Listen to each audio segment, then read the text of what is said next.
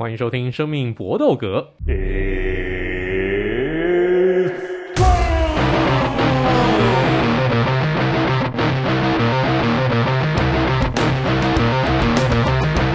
个 podcast 专注在 UFC 和综合格斗上面，其他东西以后再说。我们先专注在我们手上的工作。那在这边，首先要谢谢各位好朋友的一个关心。那我们在经过两个礼拜的一个停更之后，我们这个礼拜《生命搏斗格》再恢复演出，希望能够让大家获得最新的一个资讯，听听看大家的一个意见。来，我们开始今天的节目。当然，我们首先还是要介绍我们今天参与的两位好朋友，最近忙得昏天暗地的 Ari 兄。Hello，各位大家好。诶，最近真的很忙哈。忙啊！我其实没有预习到说会又开始上全班，而且是跨跨业的全班。那你是本来期望什么？那个去那个新工作，然后就直接开始开始这个养这个养生行程吗？也也不至于会养生啦。可是本来会觉得说，大概就可能九点进公司，五点半下班，可以下班去个健身房，然后练完回家休息一下这样。就是我 完完全就是想太多。哇塞！如果你这种你你你是这样子的一个 schedule，然后还给你领这种六位数字薪水，那就太妖兽了吧？对，我现在就可以理解这个这个 package 的用意在哪边，嗯，完全完全可以理解。那不过这个日子一直过得很令人羡慕的这个 Vince 兄，嗨，大家好，我是 Vince。为什么你的日子可以过得如此的精彩，而且？而且闲散也还好啦，就是晒起来也是很晒啊，就只是嗯，我们都习惯把那个悲伤留给自己，所以大家没有看到我们那个不舒服的那个时候嘛，我们都尽量的让别人舒服，这样有服务精神。为什么这种事情被你讲起来，我都觉得很猥亵？我觉得是因为你知道我太多事了。好，那我们这个这些东西呢，都是不能跟外界讲的哦，所以我也不会绝对不会透露，打死都不讲，好不好？好，我们开始今天的主题。我们这一期的一个主题，因为二零二零二二年要结束了，所以我们就来回顾一下，在今年一些今年的一个年度回顾啦。首先呢，就是 Fighter of the Year，在二零二二年最厉害的一个选手到底是谁？当然我们。会提出好几个人选，大家来评断看看，大家看看有没有办法认同。我们先请 Ari 来先提出你心目当中 Fighter of the Year 好了，你可以讲几个，讲多几个都没有关系。好啊，那第一个我想提名的就是 Alex Pereira。那我觉得他这个这二一二零二二年的表现真的是太惊艳了，就基本上这一年狂取三连胜，而且而且重点是直接在。年底的时候，一举上位成功。那那整个比赛的过程虽然打得起起伏伏，而且都觉得说已经快要快要不行了，他都把握最后的机会，一举逆逆转比赛，就像棒球那种九局下半打出一支逆转满贯炮的那种感觉。那那尤其我觉得以他这年纪，虽然没有人会怀疑说他是一个有实力的选手，可是你说会。要预测说他可以在这个短时间内取得这种成功，除了说当然非常有爸爸的爱，再来就是他自己有把握住这个机会，时势造英雄嘛。他自己个人这这一连串的表现，你如果再算起来，他其实加上二零二一年十一月的四连胜，整体的出赛频率、比赛的内容都，我觉得都是蛮无懈可击的。所以我会把他提名当做是我今年觉得。呃，最最好的 fighter，你说呃 best fighter 或者 MVP 都都是可以呃这样思考。那另外一个我想提名的就是大帝 Volkanovski。那那我觉得我会想要把 Pereira 放在前面讲的原因，就是 Volkanovski 也是有点算算起来讲起来是有点呃非战之罪，因为他真的是已经把这个量级的人清的差不多了。他跟 Max Holloway 打了也打了三番，然后其他。排名内的选手一路打，甚至连韩国僵尸都有一个老将优惠的挑战赛，在挑战机会再打一次。可是我觉得他自己个人在整体量级的载制力，还有防卫战的表现也是相当相当的强势。他他现在是 UFC 胖佛放的 Number One，我觉得是毋庸置疑。那只是我觉得就是以就是今年只只出赛两场，而且其中一场只是打僵尸，对他自己个人的实力来说，也是以以今年度的赛事度度力的表现，我觉得是比较可惜一点啦。就是不过也没办法，因为量级已经没有其他的人才可以再跟他匹敌了，就看他下一步是不是真的要转换其他量级跨量级比赛，不然现在的轻量级我觉得是已经已经找不出他的对手。的确是啊，所以才会跟小小鹰来这一场诶跨量级之战来争夺 Pound for Pool 的最后冠军。那 Vince，你心目当中呢？我自己，因为我们这我们这个题目其实它是一个顺序下来嘛，会教很多人。我觉得很多人会重复榜，就是会重榜。所以我在想最佳斗士的时候，我反而会想到以后再也不会被提到的人。那我提两个人，一个是尤安娜，就是之前我们在讲这一届二零二二很多人退休的时候，一个是尤安娜，那另外一个就是里约之王 Jose Aldo。就是我我自己对我来说，我觉得最佳斗士我们一般来说，你去找 Best Fighters，然后二零二三、二零二二管他的，他一定都是把把当季表现最好的选手或是冠军选手拿出来讲。但是我觉得很少人会去讲这些已经退退下来的选手，但是他们曾经的荣光都是就是超棒的，就包含我们之前的几集数也有介绍过他们，或者是大家去水管上面看就知道。所以我自己觉得，我自己心目中最佳都是反而是这两位，我自己觉得是他们是。很强，然后被打败过，他们两个轨迹其实蛮像，但是后来又重重新又再来一次，但还是失败。我觉得就很像是，我忘记是灌篮高手，二十二月我记得十二月二十几号灌篮高手好像有要上吧，就是我觉得我我忘记是他他想形容一句一句话嘛，就是什么是青春，就是不完美就是青春，就是我我自己觉得对于这两个选手，我刚刚提到这两个来说，他们的生涯其实这样的这样的结束，其实对他们来说反而是就是就对我来说是完美的，我觉得他们。至少他们试过了，give a try，然后最后面他们也知道，他们大概就是这样了，然后退下来。所以在我心目中的最佳斗士是尤安娜跟 Jose Aldo 这样子。的确，这两个人让我们看到他们有经历过生涯的高峰，但是最后也许离去的并不是在生涯的最高点来离去，但是这就是人生。我们有些时候人生你不可能永远在高潮，一直高潮你会痉挛啊。所以这这真的是没有办法的事情。好，那。既然刚刚 Vince 提到了这个尤安娜，那我们我我心目当中的最佳斗士，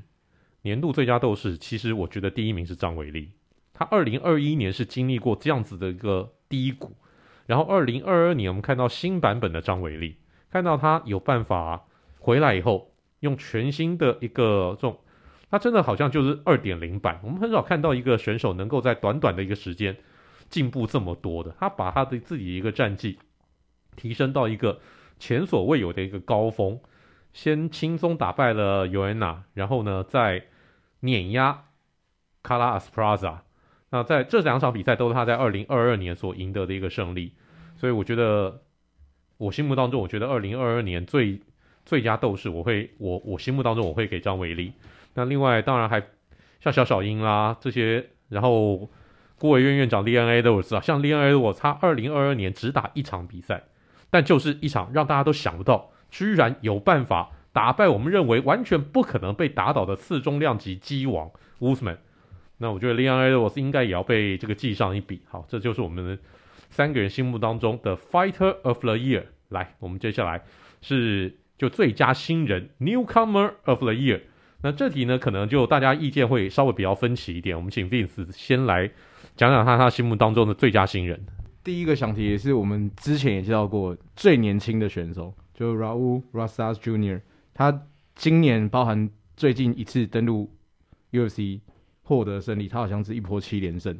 然后他又是有史以来最年轻的选手，我觉得他的比赛是非常可以期待，尤其在一百三十三磅，他的身材、他的技术，我觉得都算是。我不敢，我觉我我我觉得距离就是什么冠军还有点距离，可是你最起码可以去期待说他现在这个年纪，然后他慢慢成长茁壮，我可预期是他一定会扑街，但是他应该又会 bounce back，然后会一路上去，所以我自己觉得最佳新人是他。然后我想要另外提一个人，就是乌斯曼 Indy 穆哈马乌斯曼，就是他打出来的表现也是，就是我们那时候在我那时候在开玩笑讲的嘛，就是不要让他们吃饱，感觉他们太强壮了，就是。他的身材比他哥还要更好，他是真的超壮，壮到爆炸那种，然后感觉不太有办法 cardio，可是他就是一拳把对方击沉，所以我觉得这是我想要提的最佳新人这两个人。好，那 Ari 呢？你有重复的吗？没有哎、欸，我最大新人就想提一个是澳洲的 Jake Della Maddalena。那这位新人今年的表现真的是势如破竹。他是一九九六年九月十号出生，现在才二十六岁。然后在主要是在 Welterweight 一百七十磅量级出赛。那整个年度豪取三连胜，而且惊人的是全部都是 Round One 的 KO。比赛内容毫不拖泥带水。你看他打现在那一些。杂鱼选手真的就是完全都是碾压过去。那他自己个人在一百七十磅这个体型，我觉得也是算算蛮精实的。五尺十一寸的身高，然后臂展有七十三寸，差不多呃比身高再高五五公分左右，也是一百七十磅之后可以完全期待的选手。因为也很少很久没有看到，就是一百七十磅现在有些新人的表现可以那么强势，一路。出赛频率，然后比赛的那种表现都打这么好的，OK。那我心目当中呢，我就我我就我本来也想提那个 Della Maddalena，但好，既然 Ari 提了，那我就不重复。那我来提一位这个老新人，他即将要满三十四岁的 Angel Kouani，他在二零二二年呢打了三场比赛，三场比赛当中两胜一败，但全都是在第一回合。总之呢，看他比赛就绝对不无聊哦，你可以期待。他一开始呢，就是就就反正就是一进擂台就火力全开，不是你死就是我亡，就是跟对手来来来数牙那种这样子一个选手，这种人才好看嘛。来，这个就是我们心目当中 Newcomer of the Year。那么接下来我们来讲年度的最大冷门，这个最大冷门还有谁呢？我觉得我心目当中一定就是 Leon Edwards 这个敲倒 Usman 那一脚不偏不倚的。扫到 w o s m a n 的一个头顶，让 w o s m a n 直接睡着。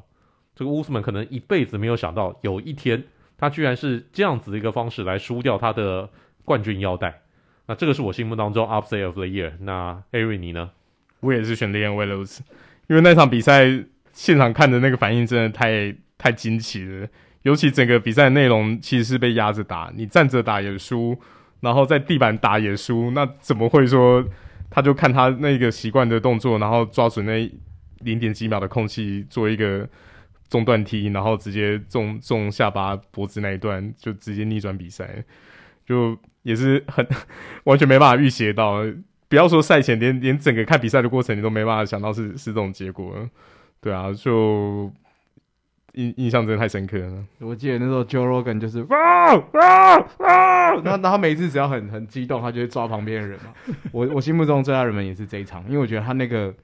倒下去太戏戏剧化了，因为他倒下去的时候，乌兹马是眼睛发直看向前方，他并不是睡，他就是被打到，然后可能有一点点那个那种东西，可能呼吸。就是中指还是什么，我不管嘛，啪，然后被踢到，他就眼睛发紫，然后倒在那边，然后有点僵硬。我觉得那个画面太震撼了，就像刚刚 Eric 讲，像文英哥讲，就是前面落差太大了，大到我们觉得啊，干，又是一场无聊比赛，又是一场就是乌兹马的噩梦，fuck，就是就就是这样，他很强，然后比赛结束，就没有想要用这种方法收尾。我他也是我心目中的就是年度最佳最大冷门这样子。好，那。既然大家都觉得是 Edwards 那场，那另外我再提一场好了，就是 Carlos Plaza 爆冷门打败 Rose 那场比赛。我们刚才讲到的是 Leon Edwards 哦，爆冷门好表现，但大家应该都没有想到 Rose 那场比赛可以表现的这么烂吧？这个这个这个也是另类的一个爆冷门啊！这怎么可以 Rose 打一场这么无聊的一个比赛？这好像就看到一个优等生突然之间，他那天状身体状况不好，然后。落赛啊什么的，然后那天考试出来突然不及格，老师发考卷的时候，应该老师都吓到。那那场比赛是我心目当中另外一个这个 upset of the year，绝对不是卡拉表现好，而是 Rose 怎么会打得这么烂？这个是另类的一个冷门。好，来我们下一个题目呢是年度的最佳降服。诶，这题呢就应该大家心目当中会有各种的一个答案。我们先请 Vince 来说，你心目当中。年度的最佳降服是属于谁？呃，我我今年的年度最佳降服是 UFC 二八零，就是小小鹰干掉人体背包之王，就是 Oliveira。因为我记得这场比赛赛前二位其实都是看好小小鹰的。诶，还是你也是看好 Olivera？？我忘记了，我是看好 Olivera。对嘛？那我记得是我们两个看好 Olivera，，然后伟英哥是看好小小鹰，因为我我不觉得小小鹰已经长成完全体了、啊。然后对，我们就被打脸哈，就是而且重点是小小鹰的那个切换把位之精准，还有那个速度，就是我自己觉得奥利维亚输掉会有一种干，就很像在我在跟人家对练，然后突然间我他妈就输了。然后你真的是说奥利维亚中间有很明显的失误吗？好像也还好。因为他前几站碰到的选手是，就算他在力技上面占劣势，他到地板没有人敢跟他到地板上面打嘛。可是肖小英没在怕的，肖小英就是我力技把你干倒，我在地板上我照样把你干爆。所以那个我记得那个角度切换真的是很精彩，那是我心目中的今年的最佳降服。艾瑞，你你你你心目当中最佳降服也是这场吗？嗯，我觉得那一场表现更精彩。可是我我自己。以印象深刻还有猎奇程度来说的话，我想提名另外一场，就是年初那个阿曼达·雷莫斯对 Jessica Andrade 那一场比赛，那个站立的安巴完全是一个没办法想象的切入角度，你你就好像看到那个李莫斯那个表情，就想说我我怎么会站着被人家降服到到到输呢？完完全就是。站着打，然后 clinch 马上就切入，再 再变成降服技的把位。那个现现场看比赛的时候，也是觉得说怎么会是这样子？那你你就会觉得说，这个是完全超乎量级甚至性别的一个压倒性的力量才有可能造成的结果。那那你基本上在男子比赛也很少看到这种压倒性的状况发生。就算就算你的那个选手是一个顶级的柔术高手或什么，你你。你说要找一个印象中看到的是站着把那降服的比赛，也也很少看到这种情况。对啊，所以这这是我这次选的最大降服。的确，那一次是 USC 历史上面第一个站立的 On Triangle 站立 arm triangle 这个非常不简单，因为 arm triangle 通常是在地板上面才会发生。你你有重心嘛？有往下拖的那个角度呢？所以这个真的很不可思议。那我心目当中除了 Andrade 这场的 Andrade 那个真的是厉害。我还有呢，这个心目当中就是在今年年初的，呃，伦敦大战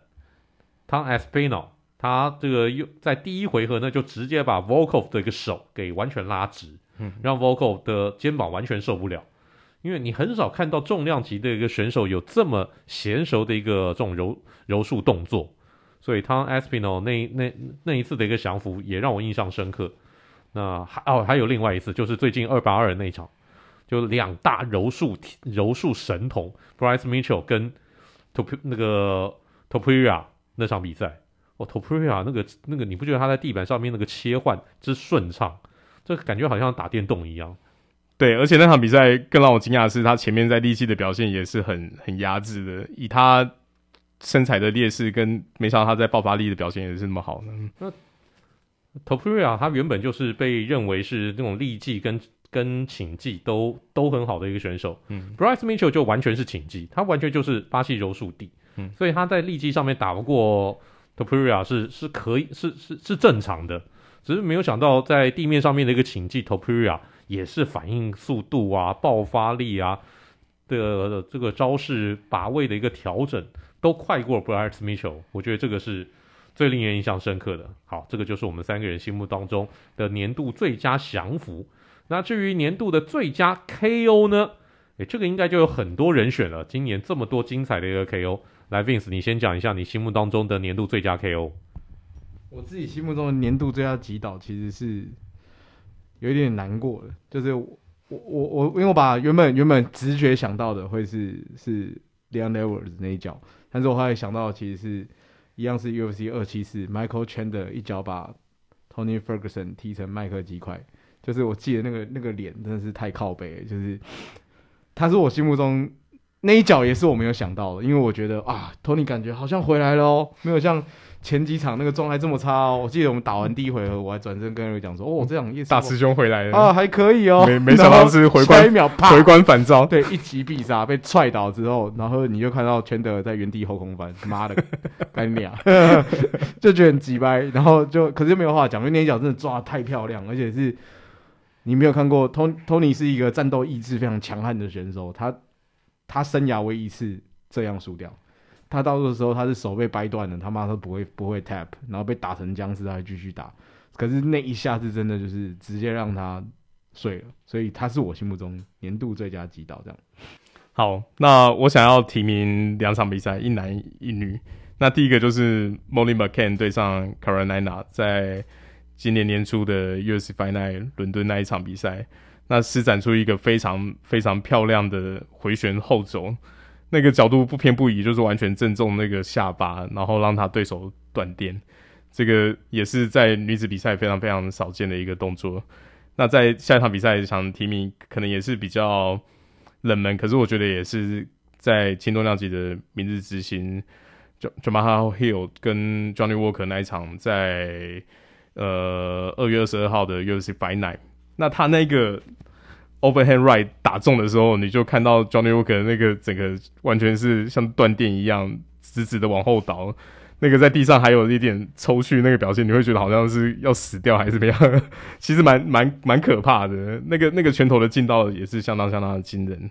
那这两场也是就就是算是我今年年度看过。印象比较深刻的，Johnny Walker 倒地一下那个后来他那个抽搐啊，嗯，让我想到那种韩国不是有那种呃章鱼，那种那种、哦、那种那种章鱼被切下来切成一段一段以后，那个章鱼脚还在动，在原罪犯直接吞的那个，对对对对对对对。好，刚才 Ari 提的这几场都不错，但居然大家都没有提张伟丽，张伟丽那个转身边拳，然后让那个尤安娜直接睡觉退出擂台的那一拳。难道不够格吗？那个太厉害了。还有，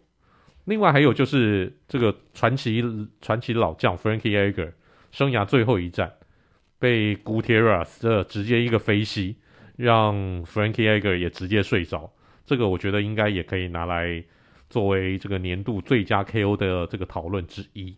好，我们这样讲一讲，好像已经差不多了。如果您有什么这样不同的一个想法的话，没关系。好。这个不妨来一起讨论讨论。那接下来我们最后的一个讨论话题就是年度的最佳战斗了，Fight of the Year。那会是会是会是哪一场呢？来，Aaron，你心目当中年度最精彩的一场比赛？我会，这个也是算是一个很难选的的项目。那第一个我想提的就是 Dustin Poirier 对 Michael Chandler 的那场比赛。那我觉得这场比赛是两位选手都把自己个人的风格跟技术展现到极极致哦，那真的就是两个人互殴，就把互殴发挥到一个淋漓尽致的一个境界。对啊，对啊，对啊，你你可以看得到出出来，Michael Chandler 他基本上走的套路还是自己习惯的前期爆发那一套，可是他前期爆发完，没想到钻石吃了这么多拳还是没有倒，然后你爆发完就换我爆发，两个人进入一个。互互相暴气互殴的状态，那那在第二回合之后，你你你可以看到钻石其实也也是有遭遇过乱流，在地板上，没想到又又又又是因为他他自己在控制的呃，在地板整整整整一回合，然后第三回合的时候又马上抓抓住一个，圈着又要做那个暴力砸出来的时候，他马上做一个很漂亮的切换，然后切切入一个裸裸脚。那那我觉得这个比赛就是觉得双方都没有什么保留啦，而且我最让我惊讶就是钻石在这个年纪，然后经历了这么多场史诗级对决以后，还有还有那个争争争斗的意志跟他的那个钻石下巴都还维持住，这个是我觉得最最不可思议的，因为他一路以来的比赛其实跟别人打到互互殴的情形非常非常多，真的不知道他到底是怎么保养，可以让他现在还有这种。经济水准，我自己觉得今年的最佳战斗一样一样有 Michael Chandler，但是我觉得是跟 Gage 那一场，因为我觉得那场是真的，他打到后来他不设防的那个那个样子，然后被打到全部都是血，甚至其实 Gage 后来吃的那几拳，那场比赛如果打五回合，因为我记得不是打三回合吧？那场比赛如果打五回合很难讲哦，因为我觉得 Gage 吃了几拳，因为他后来摆明了就是我不防守嘛，所以 Gage 一开始也想说不然来打打看啊，可是。没有想到这个人好像真不会痛，可能吃很多布洛芬嘛，所以 就是他妈的脸上都是血，然后那个右小后那个画面我真的很有印象哎，然后打完马上开喷，是有没有搞错？就是就像刚刚 Eric 讲，就到这个年纪了，他已经算是老的了，这么老还进入联盟，然后他的打法又是冲爆发力的，然后他碰到又是不管是 Gage 也好，不管是 Poirier 也好，都是顶级的选手。然后一个超准超重，然后一个也是跟他类似的，但是又比他更精准一点的 gauge，然后可以打出这个表现。我自己就觉得哇，这场比赛是真的，你推荐那种心情很不好的人看完很舒压，就是真的很爽，就是很像是真的请支援输赢，然后就算输了还是爽这样子。那我心目当中有两场，一场都是杰克怪鸟跟老这个这个老铁打的那场比赛，跟老谢打那一战，真的厉害。这场比赛其实大家应该都没有想到会撑到五回合。到五回合才分出胜负，而且 Teixeira 一开始好像你看比赛的一个前段，好像随时就会把 Yuri 给终结的那种感觉。但 Yuri 他也有一波反攻。总之大家都没有想到，居然会哎，这回合打完还没分胜负啊！第三回合打完还没分胜负啊！第四回合打完还没有啊！就就真的真的是让人家很期待，就变好像是高潮不断在累积，不断在累积，好像你在看一场那种三个小时的一个电影，但是那个那个。那个戏是不断的、不断的在累积你的那个整个情绪。那另外还有一场呢，是这个寿司师傅 Figueroa 跟 Moreno 的三番战。呃，二番战打得非常难看，但是三番战双方就是调整好的状况，也都把展现出那个球社的一个斗志。那这场比赛打之所以会两个人要打 UFC 史无前例的四番战，就是三番战打得实在太精彩了，然后再加上。在男子的银量级啊，莫莫巴当啊，就剩这两个人了，只好这两个人，这个虽然不是歹戏，但是就只好这两个人不断演下去，就好像这个这这两个男优女优就是那一直在不断的在那边配对，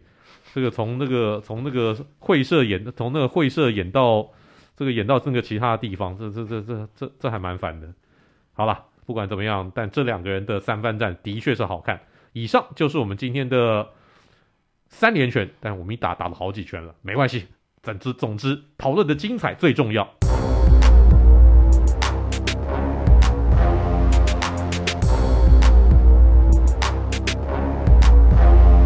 好，我们接下来的 U S C 小尝试。那日前有一位我上古神兽 U S C 的上古神兽也过世，但是他事实上才四十五岁而已，叫做 Stephen Bonner。因为呢，他为什么是这么有名呢？他跟 Forest Griffin 打的在 Ultimate Fighter 第一季的最后的一个大决赛所打的那场比赛，被认为是拯救了 UFC 的一次的大赛。那我们呢就来介绍一下这位刚刚过世的选手，还有 Ultimate Fighter 的第一季到底有怎么样来拯救 UFC 的。那我们请知识王 Ari 先给我们脑补一下。好了，Stephen Bonnar 这个选手在当年主要出赛是轻重量级，那在生涯末期的时候也有在重量级出赛。那他身高六尺三，差不多一百九十一公分，那体重就是常年是资料上面是维持在大概九十三公斤左右。那他其实是一个呃，在力气跟柔术都算是有很很好的造诣的选手。他巴西柔术黑带，而且老师也是格雷西家族的传人，Carson Gracie。就是已经不知道拿到几段的那种宗师级的人物，那他还有另外一个非常有趣的黑带是跆拳道的黑带，基本上是在 N A 比较少出现的武术流派。那那他自己个人在 TF TUF One 跟 Griffin 那场表现，绝对是算是他生涯前期最被人家津津乐道的一个亮点。因为在当年 TF TUF 那个节目刚开始的时候，其实是呃那一届是以轻重量级的选拔为主。尤尤其在当年，其实 UFC 呃还没有完全脱离说大家对于这个联盟是那种 freak show 的形形态，因为在我们以前都介绍过，在草创时期，你你基本上是无差别的量级跟流流呃流派的大乱斗，那所以他那时候算是兼具了一个实境节目，会介绍选手的各种自己私下的生活，然后很重要的一点就是他要跟一般民众推广说到底什么样是 NAA？所以他在里面也讲了很多，几乎每一集的节目都会重复叙述说规则、量级，然后一直提醒说、哦、我们这次选拔的是什么量级，然后选手有谁。然后那一次那一季的那个两个教练，他后来就就是那个用两边教练，嗯，两边教练本本身要是 rival，然后带带领两支队伍。那一年的那那一季就是 Chuck Liddell 对上 Randy Couture，对 UFC 早期的。完全是有一个对抗的气氛。那那我觉得亮点除了说最后这场比赛，其实 Forrest Griffin 在当年度他自己个人特质也是这个节目很有趣的地方，因为他他在私底下，呃，其实 Boner 跟 Griffin 两个人的形态很像，就是在场上是疯狗型，打打死不退，可是在私底下都是对人和善，而且是会喷喷垃圾话，然后在团体里面都是各自是算是领领袖型的角色，就就也就是为什么他这一次。因为心脏病发作不幸过世以后，其实非常非常多选手站出来缅怀他，也不不乏很多就是 PO 出当年的合照，都是真心就觉得说啊，是是一个好的前辈，是一个好的 role model。那也也就是因为他们决赛那场比赛打得太精彩，不止说建立了 TUFF 这个品牌，其实也启蒙了很多后继的那个选手。因为现在很多主力选手在当年大概都还是青少年，十三十四岁的时候。可能就在家里电视随便乱转，然后就看到这一场比赛，马上就屌诶、欸，我我我在看他后面的那些推特的时候，大概看了三四个人都说，哦，这一场比赛就是我小时候带领我进入 NA 这个运动的一个启蒙。那所以虽然他在那场比赛是输的，可是 UFC 也看得出来他的潜能跟表现，也是给他一笔六位数的合约，在当年也是算非常非常够诚意的。那那所以他其实，在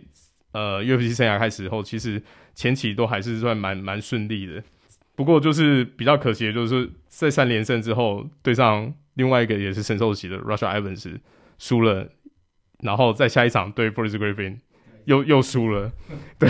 这就是生涯，他跟 Griffin 就是两个人有点量子纠缠的感觉。然后接下来他就进入一个有点像是盘整的阶段，二连胜以后又三连败。那三连败回来以后，哦，三三连胜，可是整体的那个状态就没有像以前那么好。对，巅峰就就过去了。所以，所以他是一个，那那他这个生涯过程也很可惜的，有两次被验出有有有禁药，然后，所以他生生涯大概就是在一四年，呃，就是最后一次在在贝尔头。对上 Tito Ortiz 以后就结束 MMA 生涯。那他 MMA 生涯结束以后，其实也有参战过职业摔角，嗯，主要是在独立圈跟 Impact，就是 Impact 在独立圈也算是蛮大的联盟。那那后后来后后期退休以后，也去做一些 MMA 的推广，然后或者是场边的播播报员的工作。那这个选手，我觉得在看他资料，我觉得他真的是一个很有趣的人。他他其实有有气喘。他他是一个气喘的患者，可是你在他比赛的时候，你不会有那种感觉，你不会输出给超满啊，对，你不会觉得他有什么 cardio 上面的问题，然后整体的比赛的节奏是相当的相当的霸气。然后他的儿子的名字叫 Griffin Brandon，那 Griffin 竟然是就是因为 Forrest Griffin 两个私底下虽然是场上跟仇人一样，可是私底下交情也好，然后。名字就取取了他的 last name，那 Brandon 就是他自己太太的的的一个兄弟，就是也是纪念他这样子，所以就觉得说他很多地方看得出来都是一个重感情，而且跟大家都都可以好好来好去。那那真的很遗憾，就是在二零二二快结束的时候，以四十五岁的年纪过世。那我觉得各位看 MMA 的观众，如果有机会的话，真的可以把 TUF。第一季的那个决赛拿出来回味一下，你可能会觉得技术会觉得好像没有那么到位，可是以气魄画质很烂，对对，场地啊，然后转播的品质有差，就是很很很弱，对。对，可是可是就是诶弱你弱一个角度是粗糙，另外一个角度就是很生猛有力，就是两个人什么都没有，就是拿拿命在拼啊，对，拿命在拼，那这是完全就是奠定 UFC 的基础，也推荐大家都可以去找来看看。啊，那场比赛也中，所以这两位都是名人堂级的一个选手了。来，Vince 老师有什么要补充的？没有，没有什么要补充，就是那场比赛我也是回去追之后，然后就看到很菜鸡的那个那个 banner，然后还有那个那场裁判是 Hardy，嗯，对，然后还，有头发的 Joe Rogan，对，还有头发的 Joe Rogan，然后看完就觉得哇，干，这是什么东西？然后。有看到那个谁啊？人是是 Couture 吗？嗯、那个那尼 Couture 出来说，哦，要干，原来是他是第一届那时候的教练的，就很酷这样。然后看比赛也是觉得啊，就很精彩，就真的不会觉得他会死于心脏疾病啦。也是看了这个才会意外说，干，原来原来他可能一直以来都是带着这样子的的的的伤病，然后在参加职业这种竞技联盟，甚至他的生涯后来延续打摔跤也很累，好吗？就是你要跟一个男生难上加难，超难干。所以其实我觉得他是真的一个非常了不起的选手，这样，但大概是这样。那我来补充一下，当时这个为什么 Ultimate Fighter One 被认为是拯救 UFC 的这一段好了。那那个时候呢，是其实就是在那个 Fertitta 兄弟已经接手以后，他当初呢买 UFC 其实很便宜，才花两百万美金。但是不是买下来就好啦，买下来你要经营啊，你要让它变成一个更好的产品。他们后来陆续陆续再花了大概四千万美金在 UAC 上面。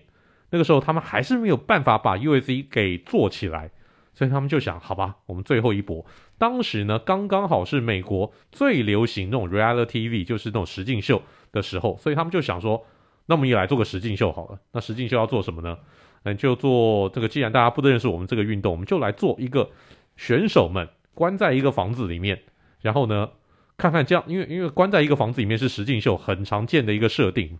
那就关在一个房子里面。然后呢，平常练习啊什么，反正就全部、全部、全部都挤在一起，那自然会有冲突，自然会有火花。那那个时候呢，他们要去找各家那个电视台合作，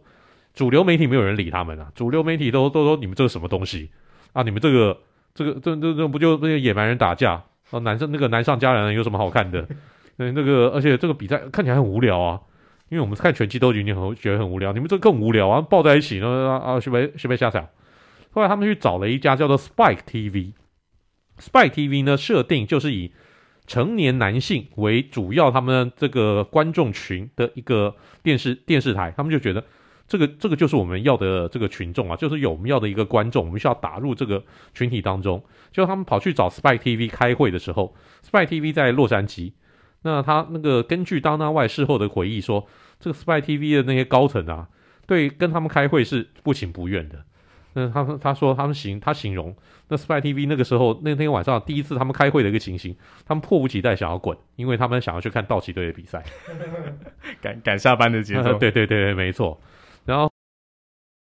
他们在开会的时候，后来那个 Spike TV 就说：“我我觉得你们这个节目，就你们这个运动没什么卖点呐、啊。我们在筹划一个新的节目，我们在筹划一个新的运动。我觉得我们觉得这个运动一定会卖，叫做什么？叫做 Slam Ball。”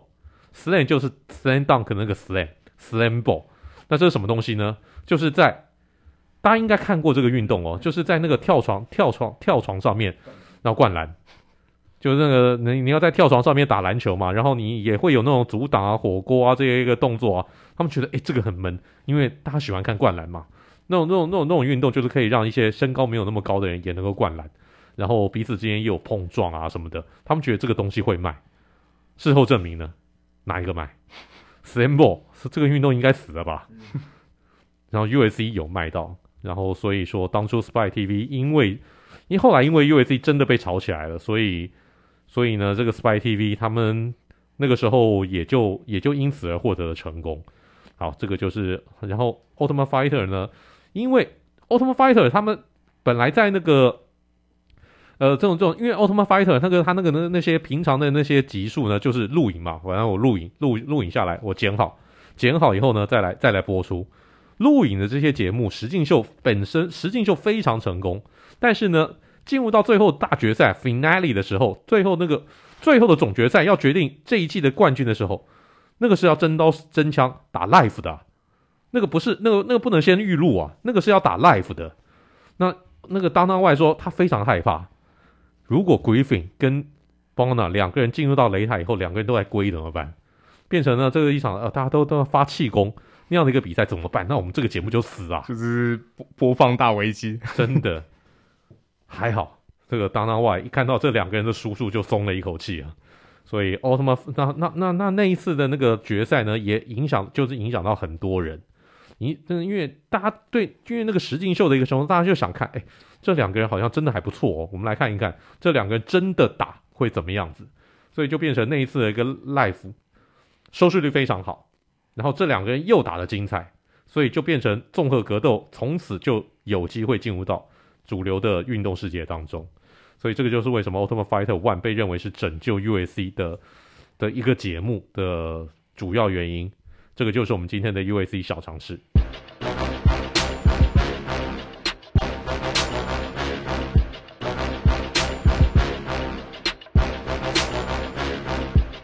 我们今天的词曲只因天上有，刚才讲到了 Ultimate Fighter One，两个教练分别是 Randy Couture 跟 Chuck Liddell。那我们今天就来介绍一下这位名人堂选手 Liddell，他的出场曲，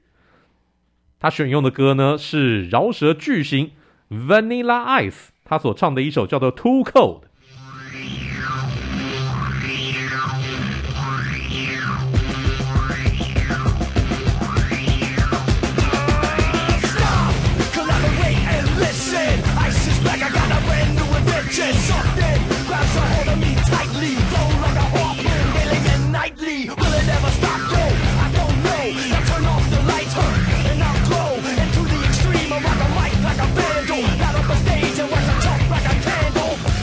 因为 Chuck Liddell 他的一个外号叫做冰人，所以他选择这首歌叫做 Too Cold，应该应该大家就很能连接在一起啊。那至于这首歌还有这个乐手，我们就要请 Ari 来给我们上课。好的，那这个乐手 Vanilla Ice，呃，他其实也算是白人饶舌乐的先驱。那他当然第一首最最知名单曲就是 Ice Ice Baby，对对对，他取样的那个当初 Queen。Queen 的那个吉他的前奏嘛，没有 bass，bass 的前奏，Under Pressure，对，那大家都觉得哎朗朗上口。那这张专辑其实它是出自于他第三张专辑叫《Hard to Swallow》，很难吞。我觉得多少也是在暗示了这张专辑的命运，因为他其实，在那个时期他已经算是有点被当作是 One Hit Wonder，然后生涯已经。渐渐的要往往下走了，所以他其实在这张专辑做了蛮多突破。就就你现在听这首歌的曲风，你会发现说，嗯，这不是你印象中的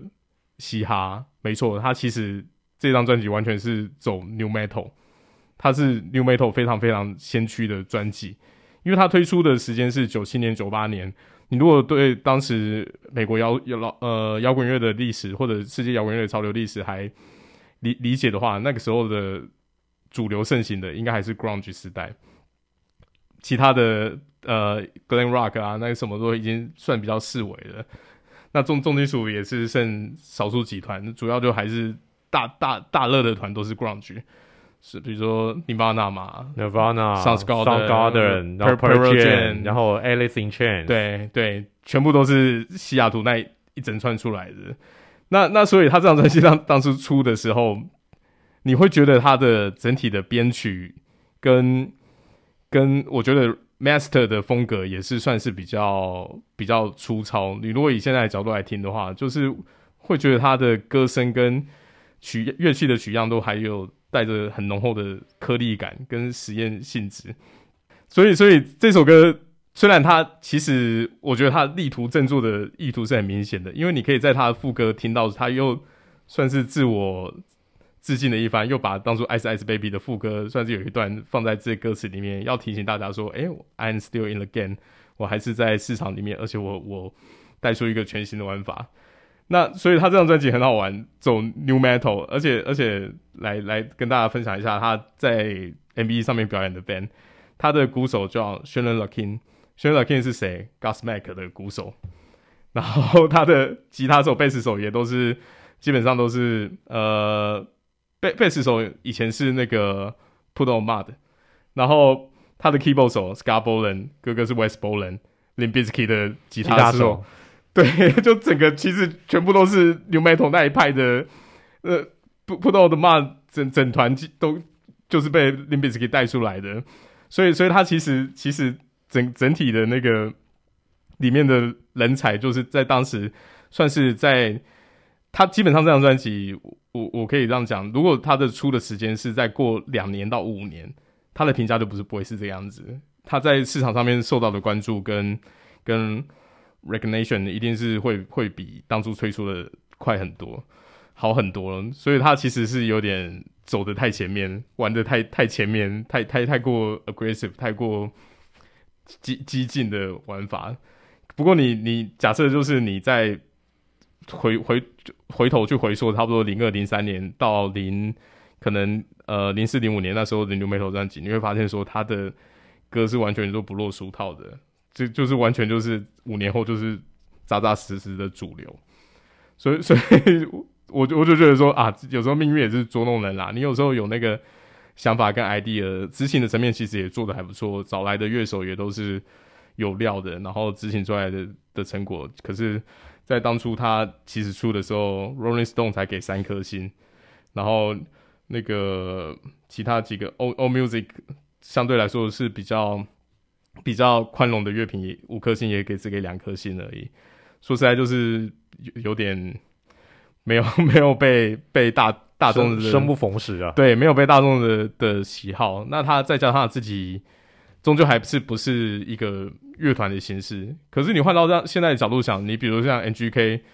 被 M N 电爆以后，哎，换个曲风开始玩，他也是找了一群乐手，然后他自己弹主奏，吉他也是做的 T-Rock 合作。对啊，对啊，对啊，你就会觉得说。有时候人人会红还是怎么样，其实也是要运气啊。三三分地注气温够怕表真的，对，就没有那个运也是没办法的。啊，那那个 Vince，你以前有听过这个乐手吗？嗯、没有哎、欸，我我对于这个音乐的涉猎本来就没有二位多，所以其实没有。然后我只是觉得哦，听这首歌，然后包含他的歌词，就是哦，觉得很适合，就是病人当做他的出场乐啊，就真的很适合他。而且一直以来，我不知道，我觉得从我们录。第一期到现在这样一路这样过来，其实也是慢慢累积一些音乐样本数。因为其实我以前不听这种，就是我我很少听这种东西啊，所以也是譬如说像二位有时候讲了一些故事，那我就记起来，或者是我今天譬如说我去运动，我就推荐其他粉丝这么做。我去运动，我去健身房，你不能听，对，听我很好骗，靠背 软掉了嘛？你就是找一下我们的歌，然后你就输入 Spotify，然后哎就来听一下，你就觉得哎其实有时候就很像开那个那种东西，就是那种。那种盲盲盲盲盒的那种感觉，然后就觉得哎、有些歌不错。我觉得像我这首歌，我就会把它加入重训歌单，蛮推荐大家听的。好啦，就是一个开福袋的一个概念啦。好，那的确啦，这首歌你很难想象是是唱那个 Ice Ice Baby 的一个人，然后后来啊，过几年他开始唱这种歌，真的是走在太前面。如果他是等到真的像呃 Linkin Park 啊、Limp Bizkit 啊这些乐团开始大红以后，对对，Korn 还没有，就是不像那个 Linkin Park 他们那么主流。对啊，对啊，Korn 还是还是相对起来一支就就就是 Metal 界，嗯，他没有进入到主流市场过，嗯，但他真他没有等到像像像 Linkin Park 他们开始大红以后，他才出这样子的歌。不过我相信那个他，因为他当初也是想要。我要走出自己的一个不一样的一个风格，才会往这个方面来前进。他当然不会等 Linkin Park，等到 Linkin Park 他们大红以后，他再唱这种歌，你又说哦，你又是你又你又是抄人家的，所以这这真的很两难了。好，这个就是我们今天推荐您所听的《此曲只应天上有》。我们今天的节目就到这边告一个段落，非常谢谢您的收听。来，Ari，See you next time，Vince，大家拜拜，Good fight and good night。